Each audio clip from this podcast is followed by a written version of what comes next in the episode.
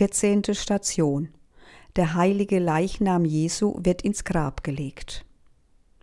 Josef füllt den Leichnam in ein sauberes Leinentuch, legt ihn in ein neues Felsengrab und schiebt einen großen Stein davor.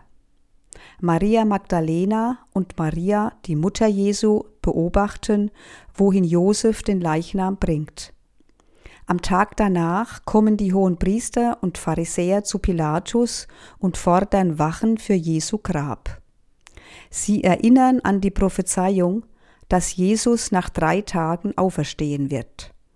Das Grab wird versiegelt und die Wächter davor postiert.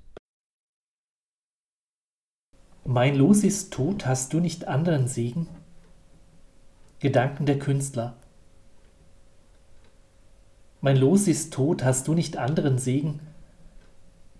Dieses Zitat aus dem Lied Ich steh vor dir mit leeren Händen, Herr von Hub Oysterhus in unserem Gotteslob unter der Nummer 422 passt sehr gut zur 14. Station.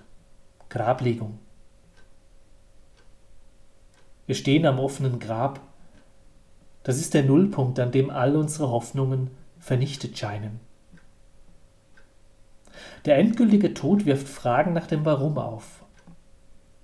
Am offenen Grab bleiben uns manchmal nur Ohnmacht, Trauer und Wut, Verzweiflung, Hoffnungslosigkeit. Wir sind konfrontiert mit dem Tod eines lieben Angehörigen, mit Schicksalen anderer Menschen und auch mit unserem eigenen Tod. Und doch ist da ein leises Glimmern, ein Hoffnungsschimmer, der sich in einer Frage äußert. Hast du nicht anderen Segen? Oder wie in der zweiten Strophe des Liedes, Nimm du mich auf in dein gelobtes Land. Ja, könnte es möglich sein, dass hier am Grab nicht das Ende ist? Die Öffnung des Felsengrabes, das hier dargestellt ist, ist nicht dunkel und schwarz. Der Blick geht durch das Grab hindurch ins Helle. Auch Jesus wurde ins Grab gelegt. Drei Tage Tod und Stille, doch dann geschieht etwas Unglaubliches. Ein Ereignis, das uns nicht verharren lässt in Hoffnungslosigkeit, Verzweiflung und Resignation. Ich stehe vor dir mit leeren Händen, Herr. Fremd wie dein Name sind mir deine Wege.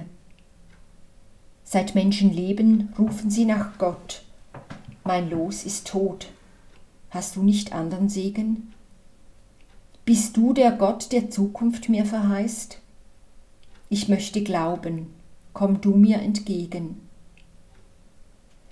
Von Zweifeln ist mein Leben übermannt, mein Unvermögen hält mich ganz gefangen.